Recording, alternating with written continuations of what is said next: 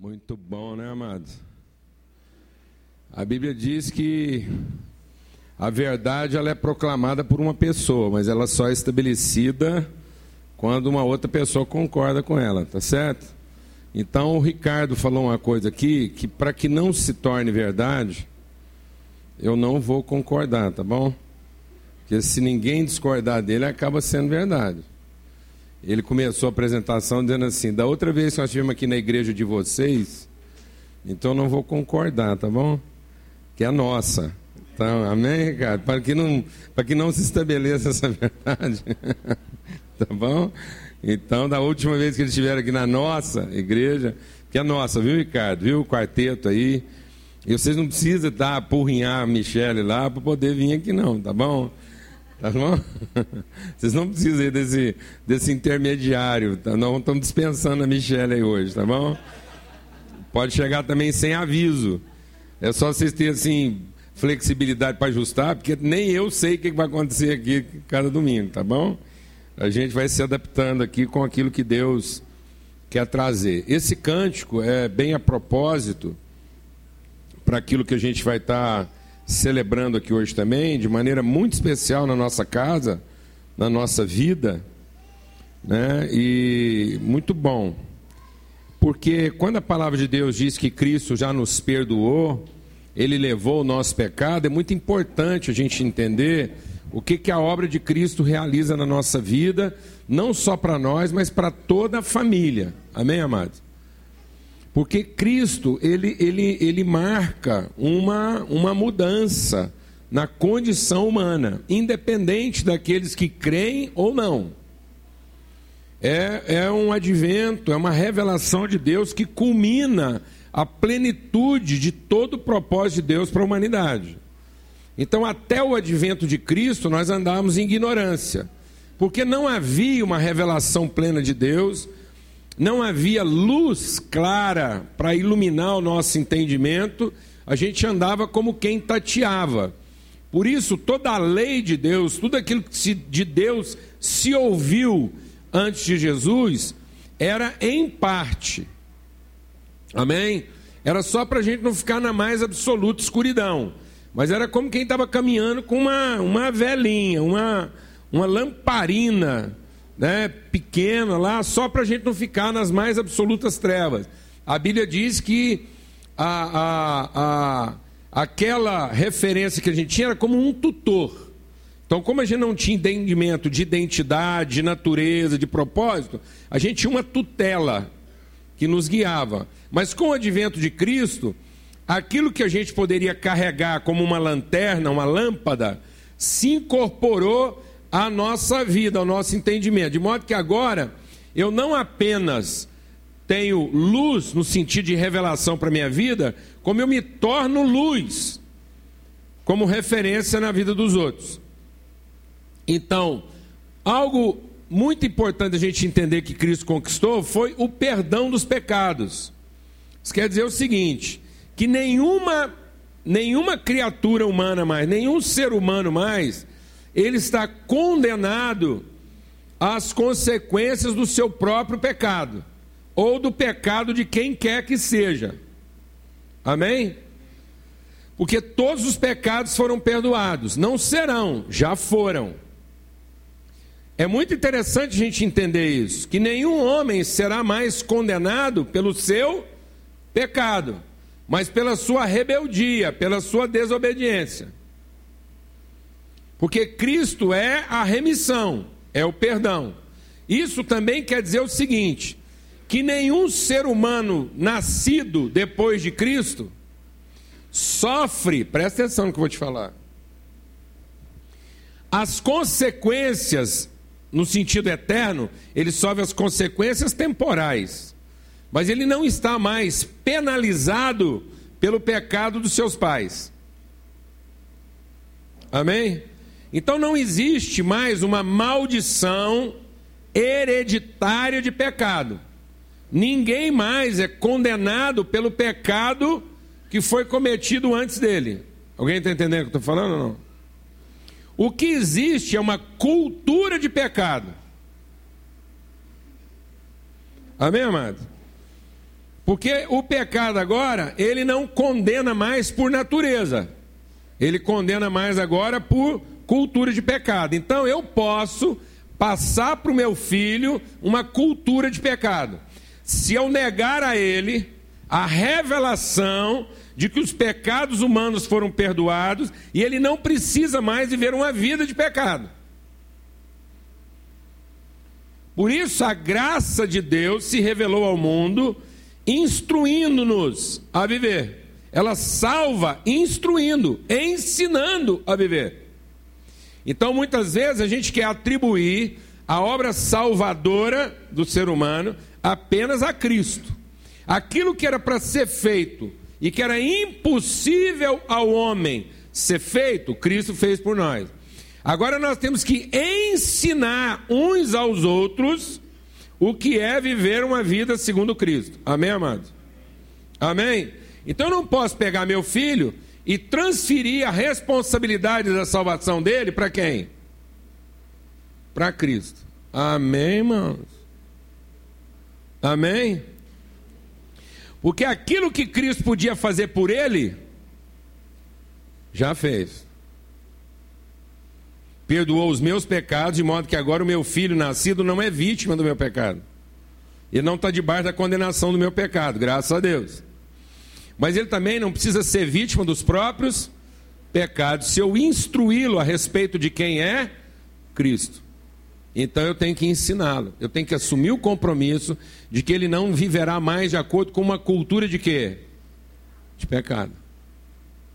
Ensinar para ele que cobiça não funciona, glória a Deus, amado. Amém, irmãos? Ensinar para ele que vaidade não funciona, glória a Deus, irmão. Ensinar para ele que orgulho não funciona, glória a Deus, irmão. Ensinar para ele que não adianta ter poder sobre os outros, que isso não funciona, glória a Deus, irmão. Ensinar para ele que dinheiro não é solução para tudo, glória a Deus, irmãos. Amém. Amém. Aleluia. Olha que tanto de gente salva, glória a Deus. Porque ninguém aqui mais está debaixo da maldição do pecado, aleluia. Se uma criança nascer e eu ensinar para ela que existe Papai Noel, o que, que ela vai acreditar? Fala para mim, irmão. O que, que ela vai acreditar? Você sabe por que, que uma criança acredita em Papai Noel, não? Porque os pecados delas foram perdoados. Sabia? Vou explicar melhor. Sabe por que uma criança acredita em Papai Noel? Porque os pecados dela foram o quê? Perdoados. Então ela não está mais debaixo de uma maldição de pecado. Então ela está pronta para acreditar em tudo aquilo que a gente ensina para ela. Entendeu? Porque se ela tivesse debaixo de uma maldição de pecado, ela estava pronta a duvidar de tudo aquilo que a gente ensina para ela. Quem está entendendo o que eu estou falando aqui, mano? Ó. Entendeu? Igual você entende. Por isso que ela acredita que dinheiro resolve tudo. Entendeu? Porque algum safado ensinou isso para ela. Entendeu, irmão? Não vou nem perguntar qual foi o safado que ensinou isso para ela. Entendeu? Entendeu? Algum desgraçado ensinou para ela que adianta ficar ansioso, que a ansiedade resolve alguma coisa. Tá entendendo, amado? Eu não quero nem saber qual é o desgraçado que depois vai ter que dar, prestar contas a Deus, porque ele andou ensinando criança aí que a ansiedade adianta. Adianta ficar ansioso. Entendeu? Porque esse menino estava pronto a acreditar o quê? Naquilo que ele fosse o quê? Ensinado. Agora, por que a criança para de acreditar em Papai Noel? Porque da noite para o dia o Papai Noel desaparece, entendeu? Aí ela começa a ficar desconfiada daquele Papai Noel que ela vê na rua, tá entendendo o que eu estou falando ou não? Porque cada dia vê um Papai Noel diferente, tá entendendo? Agora, se a gente ensinasse para ela que Papai Noel existe, e todos os dias ela visse o quê? Um Papai Noel de verdade, ali ia morrer o quê? Estou explicando para você. Se você ensinar para ela que Deus é o pai dela, amém? O que, que ela vai acreditar? Que Deus é o pai dela. E se todos os dias ela vê um filho de Deus, o que, que ela vai acreditar? Amém, mano? Que Deus é o pai dela e que ela conhece a família de Deus. Glória a Deus, irmão. Amém? E essa criança então vai estar salva. Salva do quê? De uma cultura de pecado. Ela vai ser uma pecadora? Vai. Ela vai cometer pecados? Vai. Mas ela não vai ser mais escrava do pecado. O pecado já não vai mais dominar sobre a vida dela, porque agora ela tem uma cultura, glória a Deus, amado. Ela tem um entendimento transformado de modo a fazer o quê? A resistir. Então ela não vai pecar mais naturalmente, porque agora isso não é mais parte da natureza dela. Quem está entendendo o que eu estou falando aqui? Porque ela foi ensinada que o Espírito foi derramado, que os pecados foram perdoados e que o Espírito foi derramado e ela pode ser guiada pelo Espírito Santo de Deus. Amém? Então vou ler para você o que está na Bíblia aqui sobre isso que diz assim, Mateus 18, que isso é sério. Em que que seu filho anda acreditando? Hã? Em que que seu filho anda acreditando? Que ele é filho de quem? É, às vezes ele sabe mais da nossa família humana, natural, do que da família o quê? Espiritual. Às vezes nós estamos mais preocupados em apresentar para ele os parentes do que em apresentar para ele a família. Às vezes ele está mais parecido com os parentes do que com a família. Quem está entendendo o que eu estou falando aqui? Porque a gente deixa ele ser ensinado pela parentela. Amém? Amém, amado? É por isso que você vê muito filho de vó. Ele mais parece o avô e a avó do que parece os pais. Porque quem que ensinou esse menino? Tem uns filhos de babá. Porque quem foi que ensinou para ele as coisas? Quem formou a cultura dele? Quem ensinou os valores para ele? Então diz assim, Mateus 18: Naquela hora aproximaram-se de Jesus os discípulos, perguntando: quem porventura é o maior no reino dos céus? Jesus, chamando uma criança, colocou no meio deles e disse: Em verdade vos digo que se vocês não vos converterem e não vos tornarem como crianças, de modo algum entrarão no reino dos céus. Porque aquele que se humilhar como essa criança, esse é maior no reino dos céus. Por que, que a criança, amado, se humilha? Fala para mim. Por que, que a criança se humilha? Por que, que Jesus disse que uma criança se humilha? Porque ela acredita naquilo que a gente ensina para ela. E quando é que ela deixa de ser criança? Quando ela passa a duvidar. E ela passa a duvidar por causa do orgulho, porque agora ela acha que pode pensar com a própria cabeça. Quem está entendendo o que estou falando aqui, amado? Então, enquanto a gente é criança e crê em tudo aquilo que Deus nos ensina, nós herdamos o reino dos céus. Mas a partir do momento que a gente começa a achar que é aquilo que eu penso que resolve a minha vida, e eu começo a me pautar pelo meu orgulho, eu já não experimento mais o reino de Deus. Está vendo como é que é pelo ensino? É a transformação do entendimento. E nós estamos querendo que às vezes Deus opere coisas extraordinárias para salvar nossos filhos. Não, amado, para que os nossos filhos sejam salvos, nós não precisamos mais de algo extraordinário, porque aquilo que era de extraordinário para salvar nossos filhos já foi feito. O sangue foi derramado na cruz, a vida foi entregue na cruz, para que os pecados fossem perdoados e o Espírito Santo fossem derramados sobre eles. Então agora é uma questão de ensinar e obedecer. Amém? Você ensina e o filho adulto resolve se ele vai obedecer ou não. Mas se ele perceber que você obedece aquilo que Deus te ensina, lá na frente, quando as coisas não funcionarem na vida dele, ele vai falar: sabe, o segredo na vida do meu pai é que ele sempre obedeceu a Deus. Então, quem sabe, se eu começar a obedecer agora, a minha vida também não vai funcionar. Amém, amado? Mas se ele aprendeu com você que é dinheiro que vai resolver a vida dele, que é diploma que vai resolver a vida dele, você sabe o que vai acontecer lá na frente quando nada der certo? Ele vai procurar mais o quê? Mais dinheiro.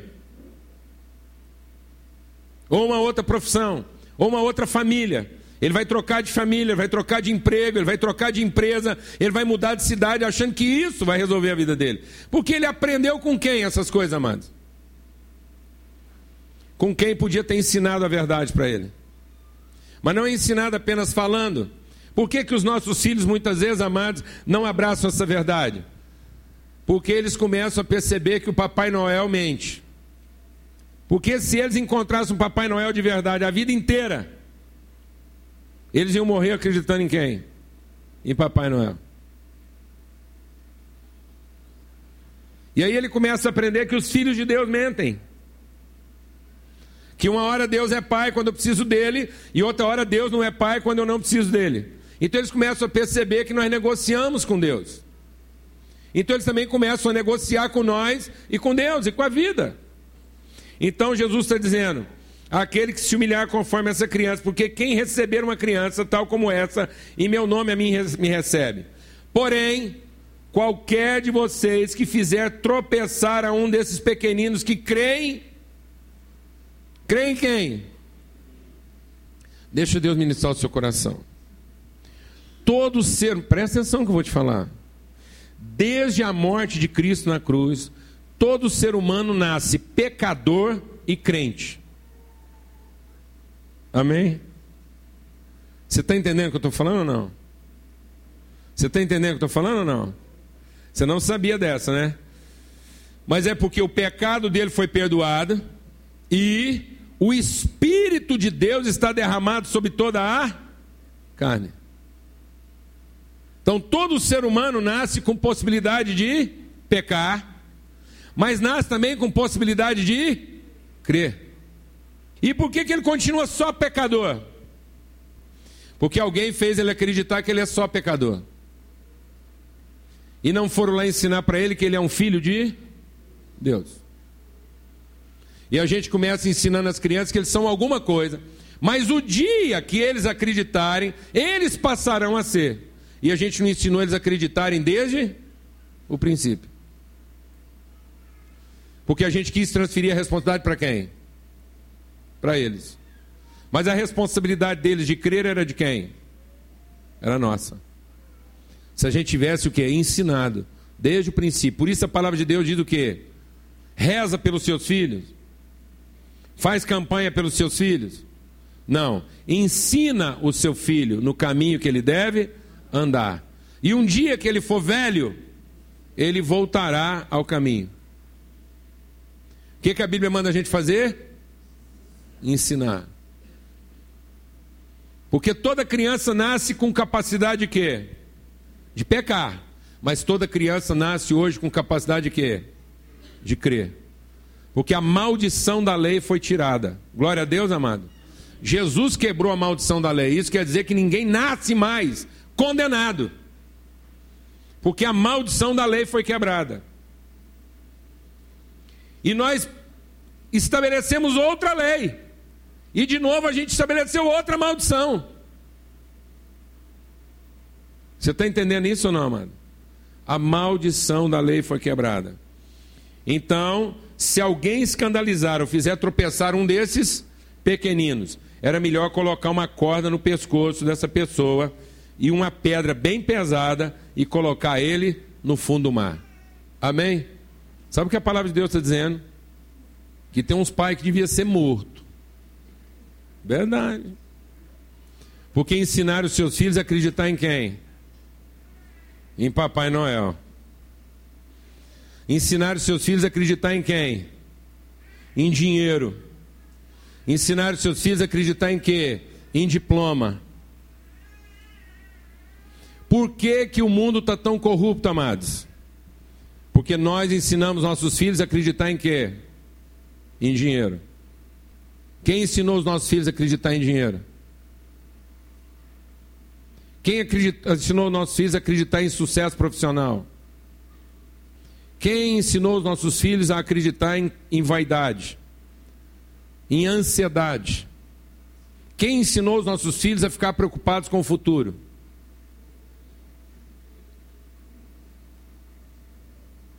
Está me entendendo isso ou não? A gente tem alegria que hoje recebeu o Miguel. Muita responsabilidade receber o Miguel aqui, amém?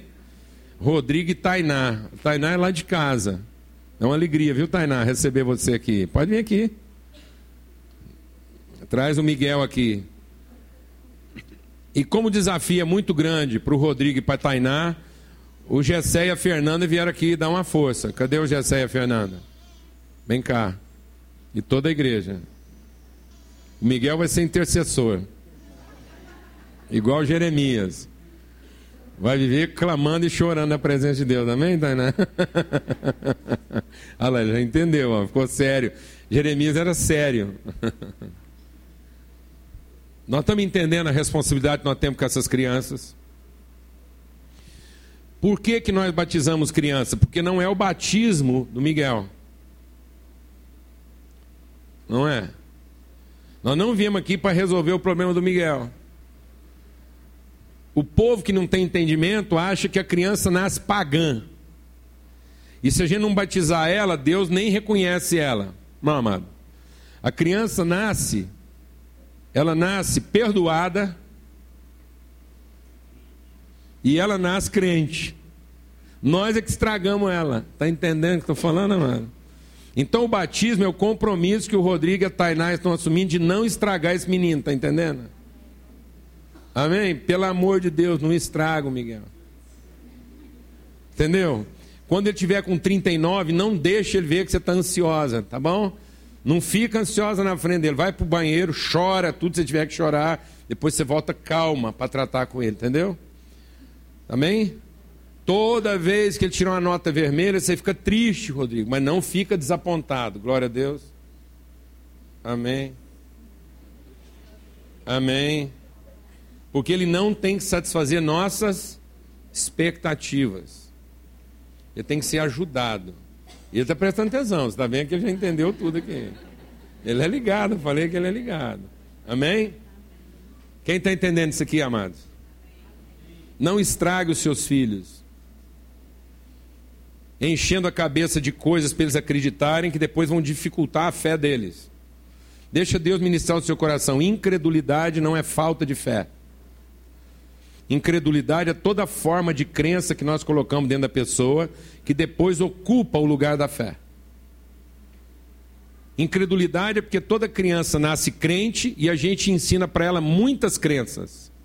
Depois, quando ela precisa da fé, não tem espaço para fé.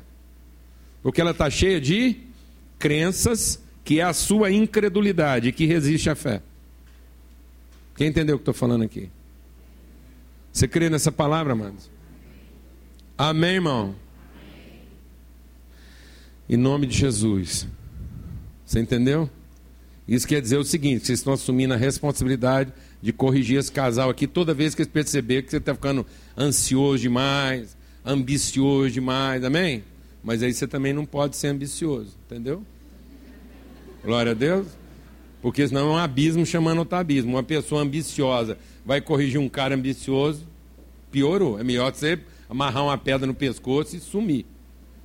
Amém? Amém? O compromisso é sério. O povo lá fala assim: lá na igreja de vocês tem padrinho. Eu falo quantos quiser. Porque quanto mais gente puder ajudar, glória a Deus, Padrinho quer dizer pai de step. Pai de reserva. Amém? Gente que assume o compromisso de adotar e assumir responsabilidade. Então vamos começar trabalhando. Pega aqui a bacia. E põe água nela, hein? Vamos trabalhar, gente. Ajudar o Miguel aí. Aleluia. Quem crê nessa palavra? Agora nossa relação vai ser fortalecida aqui, minha do Miguel. Não é, Miguel? Glória a Deus. Amém? Esse menino nasceu crente. Amém? Não vamos estragar ele, em nome de Jesus. Glória a Deus. Deus de misericórdia, nós clamamos mesmo a revelação e a instrução do Teu Espírito Santo sobre a vida do Miguel. Miguel, nós te batizamos em nome do Pai do Filho e do Espírito Santo de Deus. Seu nome, Miguel, é força. Deus te deu força. Deus te enche de revelação, Miguel, para que você possa instruir e orientar e ajudar seus irmãos. Deus vai te dar mente instruída, mãos fortes, para que você possa conduzir e ajudar muitos. Em nome de Cristo Jesus. Amém? Graças a Deus. Aleluia. Deus abençoe a casa de vocês, viu? Amém. Aleluia. Tá tudo certo, tá vendo? Vocês estavam achando que o Miguel era nervoso? Ele não é, ele é só sério. Amém. Eu estava entendendo a seriedade desse momento aqui. E é verdade. É verdade. Se nós tratássemos todas as crianças como filhos de Deus, eles iam morrer crendo que são filhos de Deus. E não duvidando disso a vida toda. Se a gente ensinar nossos filhos que eles são filhos de Deus, porque são, a promessa é para eles e para os filhos deles. Então eles iam morrer crendo que são filhos e não viver duvidando que são. Amém? Glória a Deus. E é muito importante dentro desse contexto. Eu queria ler também com os irmãos, porque é uma coisa que afeta todos nós nesse entendimento. Aquilo que Jesus nos ensina lá no Evangelho de João, no capítulo 15. Porque a gente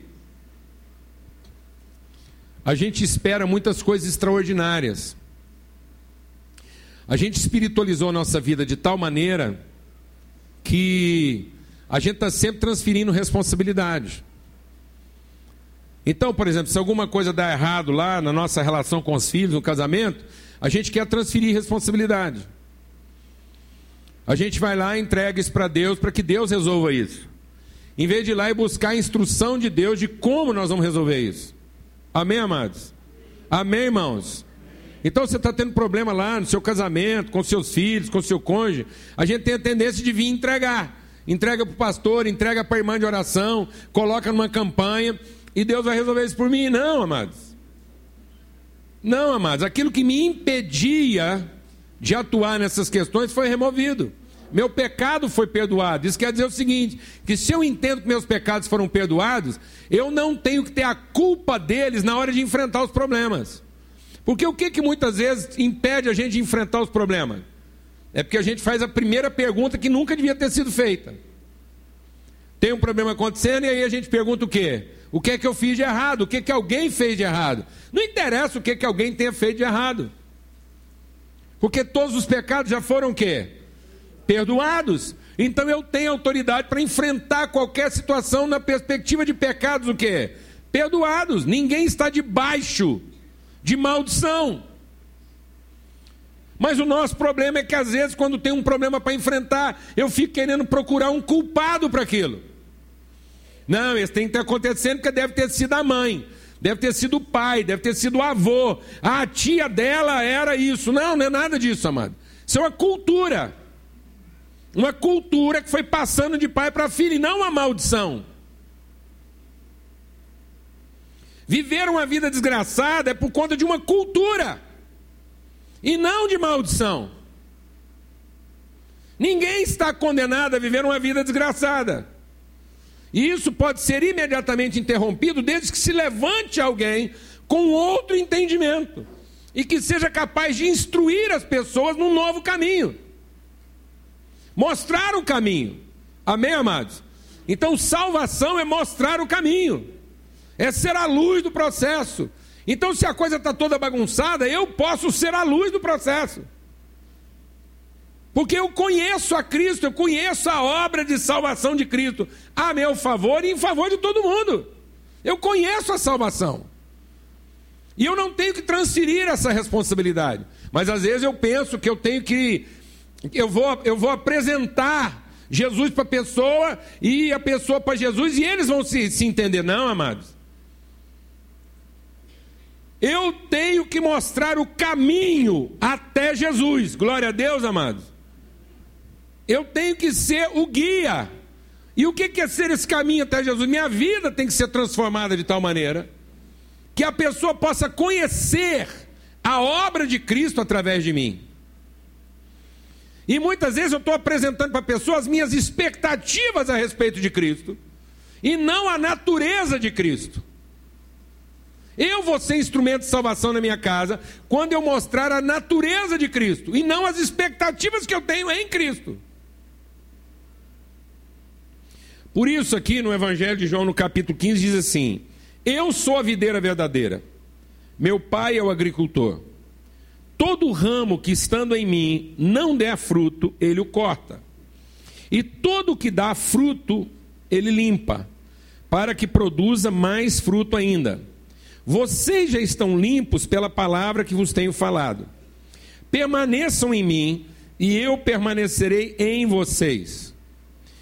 Como um ramo não pode produzir fruto de si mesmo se não permanecer na videira, assim nem nós o podemos dar, se não permanecerdes, assim nem vocês o podem dar, se não permanecerem em mim.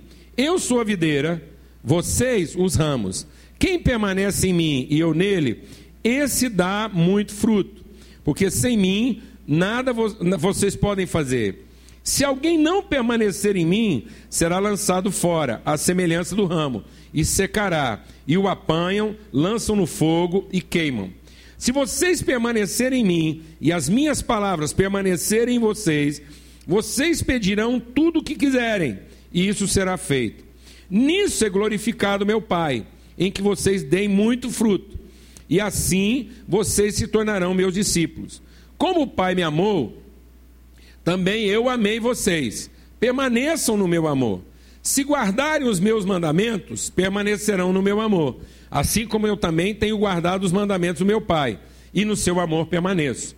Tenho-vos dito essas coisas para que o meu gozo esteja em vocês e o vosso gozo seja completo. O meu mandamento é esse: que vocês amem uns aos outros, assim como eu amei vocês. Ninguém tem maior amor do que esse, do que dar alguém a própria vida em favor dos seus amigos.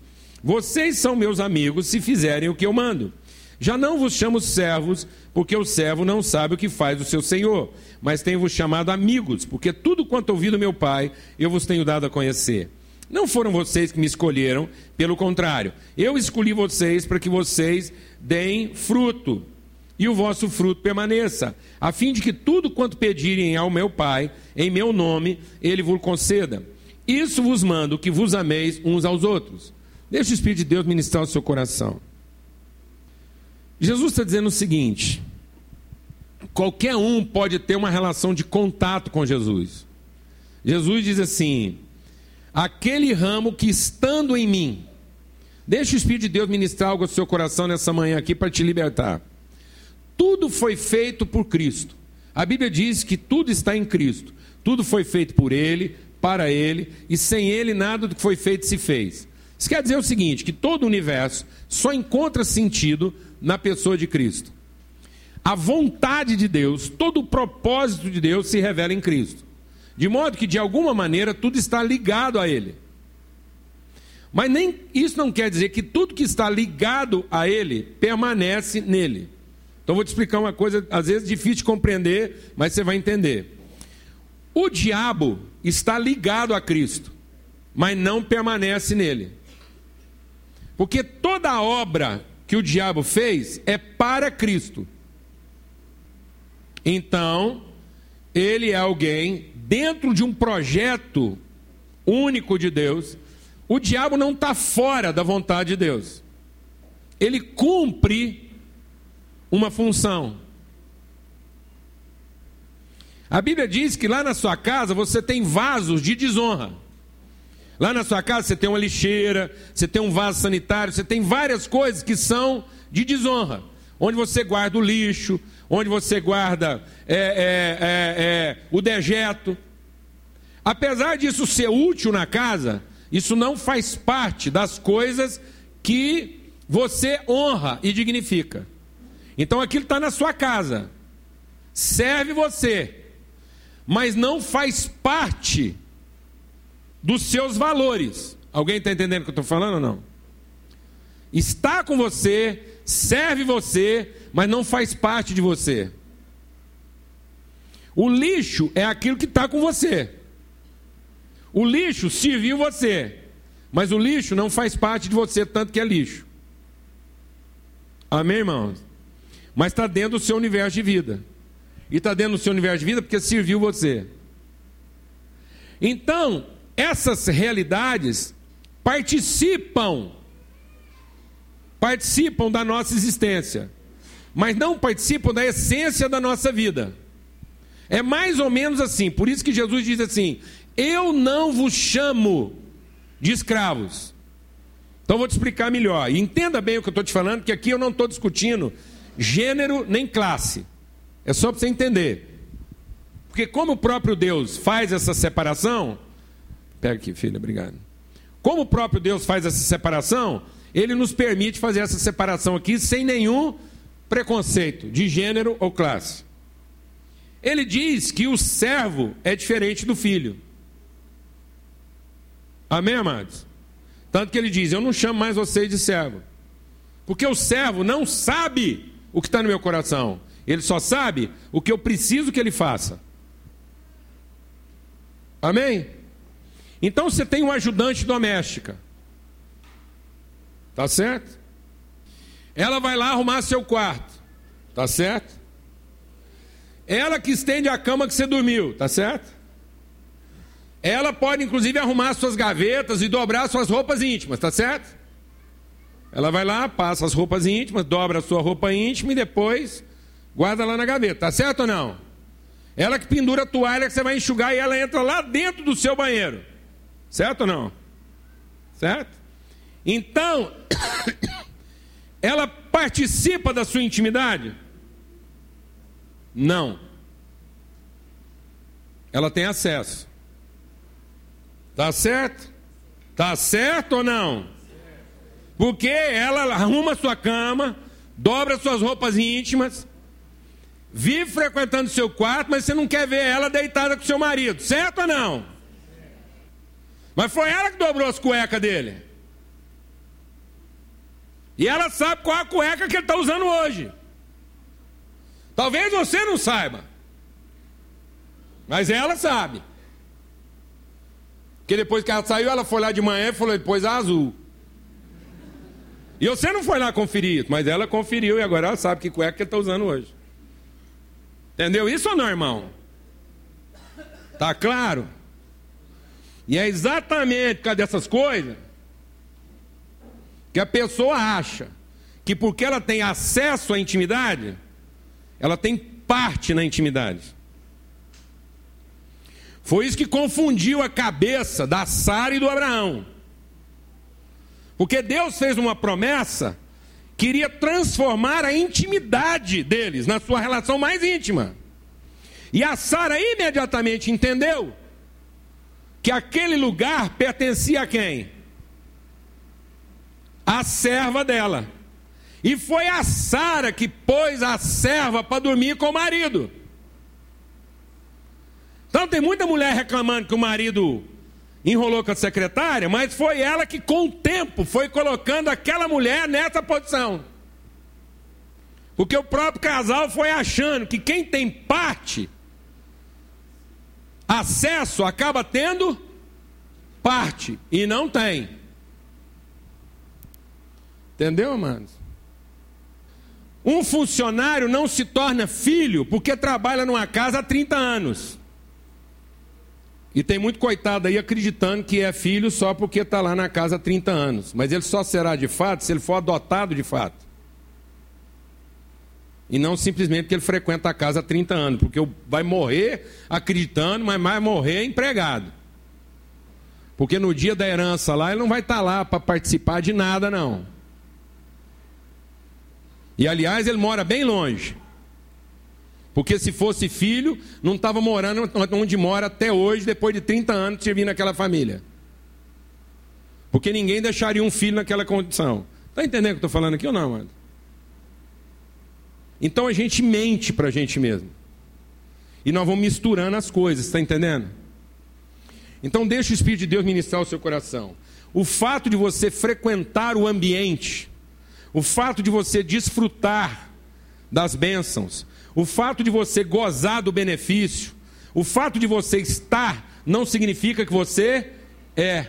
Porque no fim, o empregado que trabalha na sua casa come do mesmo bife que a família come. Mas isso não faz dele um filho.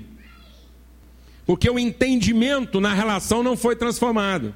Então tem muita gente que desfruta as bênçãos de Deus, estão atrás do poder de Deus. Tem muita gente que vive orando aí para Deus abençoar, cuidar. Então eu vou te falar uma coisa: todo mundo que frequenta a casa de Deus, filhos empregados, são bem tratados.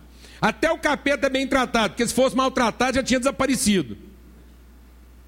o diabo acaba recebendo de Deus um tratamento que ele não merece, porque Deus é bom, Deus não fica ruim para lidar com o capeta. Olha a conversa que ele teve lá antes do negócio do Jó. Conversa mais educada. Se fosse lá em casa, aquilo estava tratado assim no casco. Ô Satanás, onde é que você está indo?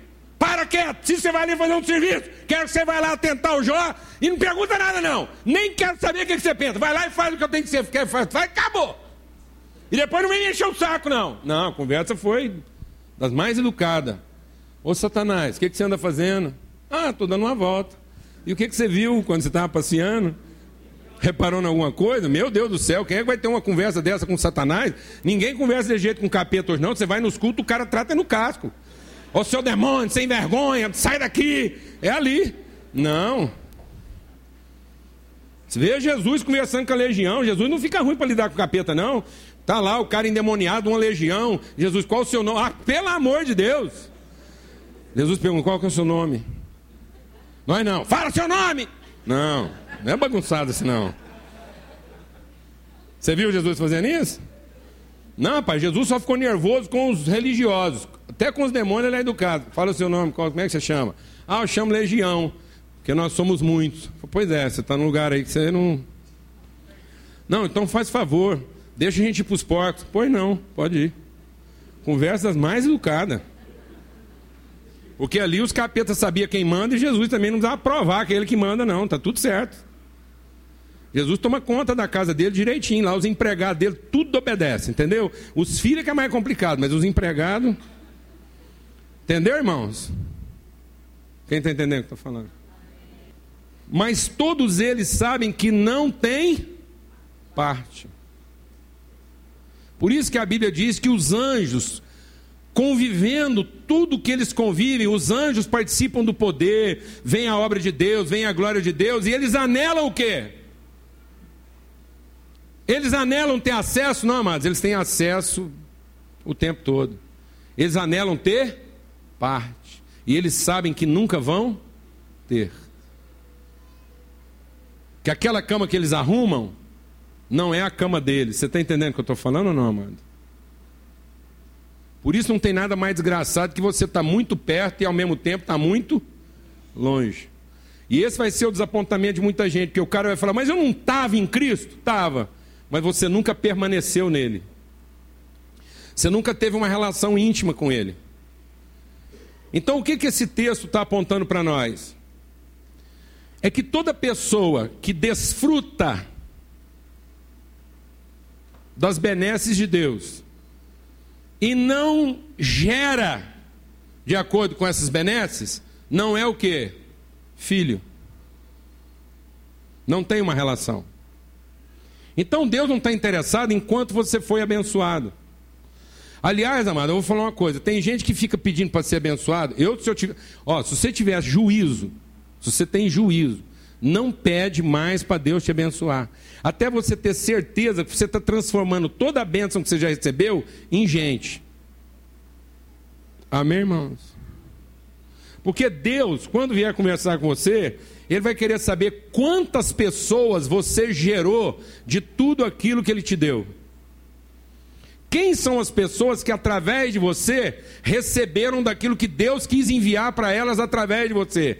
Porque se Deus quis abençoar alguém através de você, e você reteve isso achando que isso era seu, você está, mas não é. Porque você é um ramo que fica lá puxando seiva, puxando vida, você é um ramo lá que fica puxando benefício, e você não gera o quê? fruto. Então você está ocupando um lugar impróprio. Você está, mas não é. Você tem acesso, mas não faz parte. Então o que que diz que eu faço parte do processo de Deus? O que que diz que eu entendi o que que Deus queria com a minha vida? É que eu transformo tudo aquilo que eu recebi de Deus em manifestação de amor às pessoas.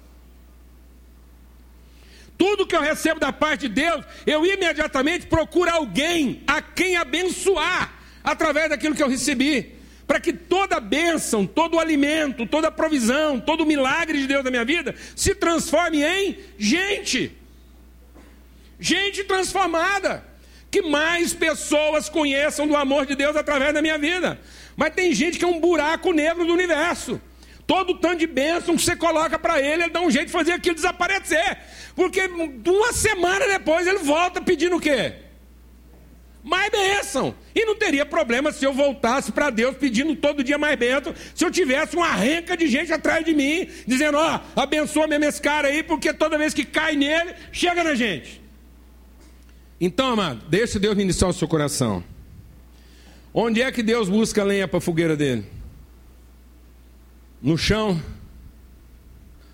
É dura essa palavra, mas Deus procura lenha para a fogueira dele na videira naqueles que podiam estar dando fruto e não estão. E ele vai lá e corta.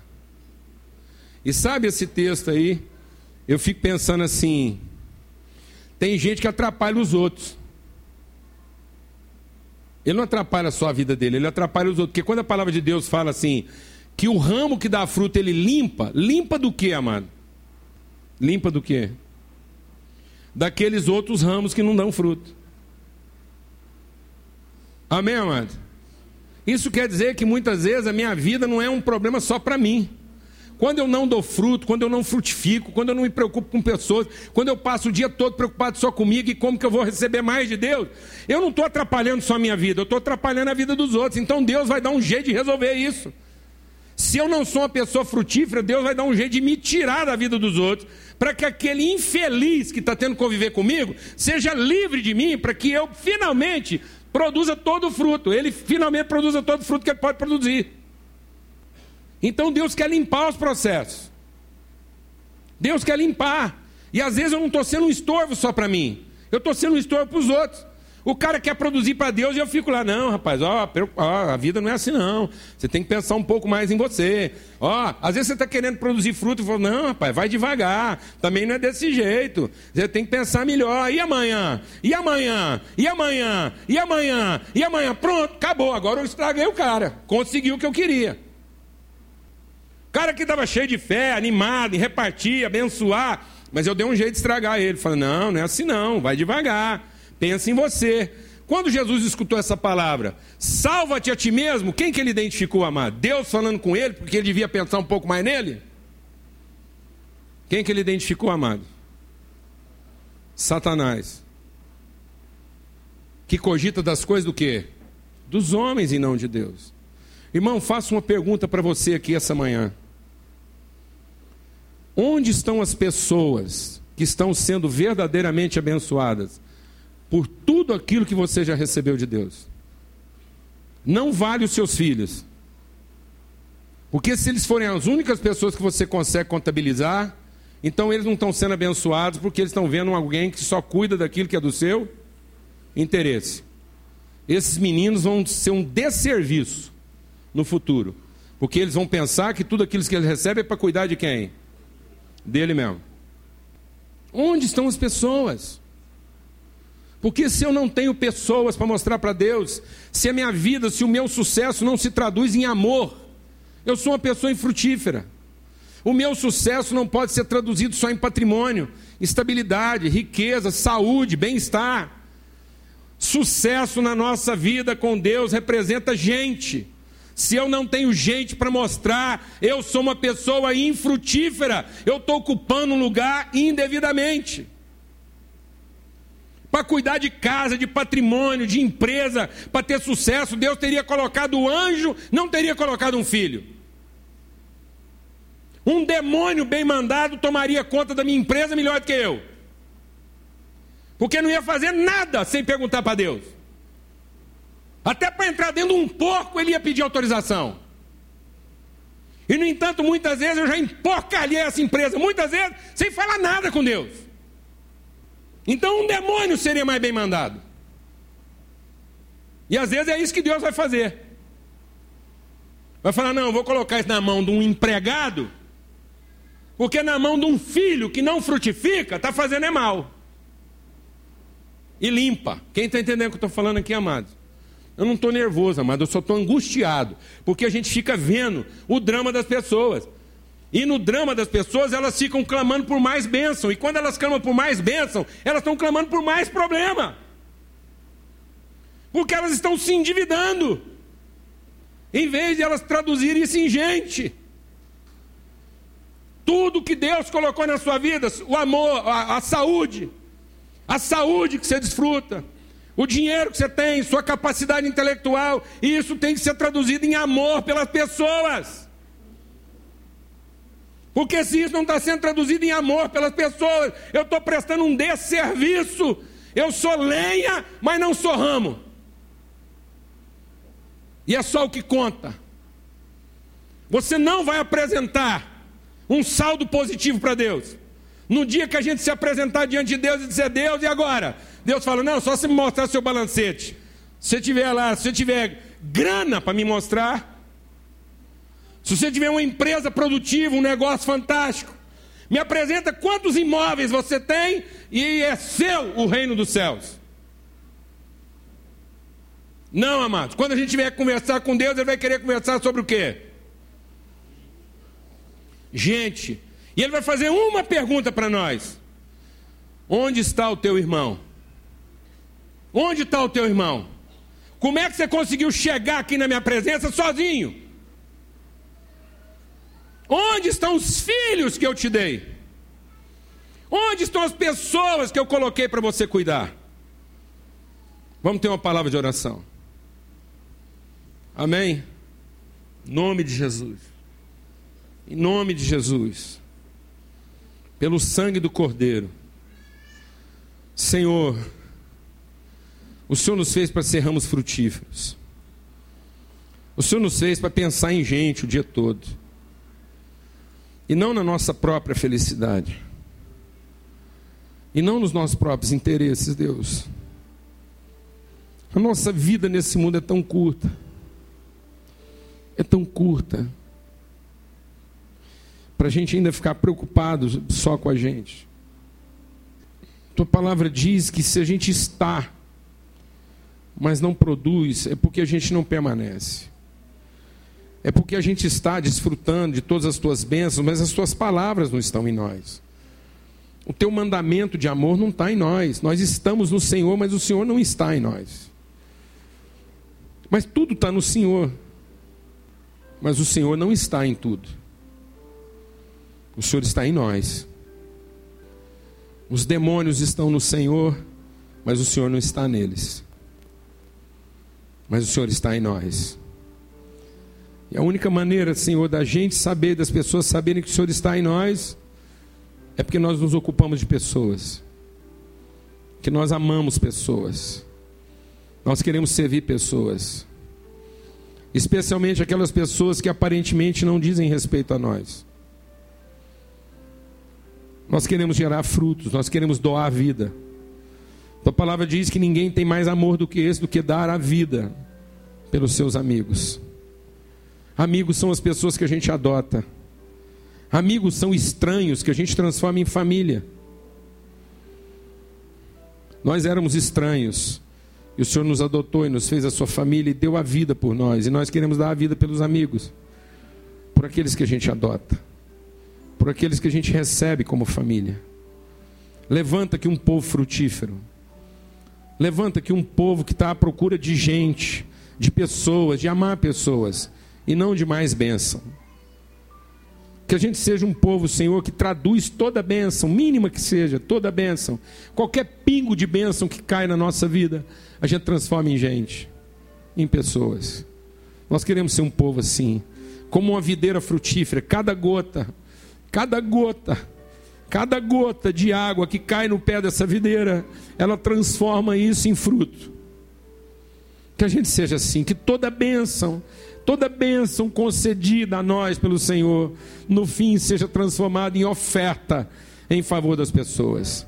No nome de Cristo Jesus. No nome de Cristo Jesus. No nome de Cristo Jesus. Recebe essa palavra, meu irmão. Tem um olhar diferente a respeito da sua família. Tem um olhar diferente a respeito das pessoas com quem você trabalha a semana toda. Não peça pessoas que facilitem a sua vida. Peça para Deus pessoas que desafiem você a ser bênção na vida delas. Não peçam pessoas, não peça pessoas que venham saciar a sua fome, mas peça pessoas a quem você possa saciar na fome delas. Em nome de Jesus. Amém? Você crê nisso? Que a paz de Cristo seja sobre todos. Que a paz de Cristo seja sobre essa nação. E que você saia daqui frutífero. Amém? Pronto a amar e a cuidar e a gerar e a multiplicar a gente. Em nome de Jesus, vamos em paz.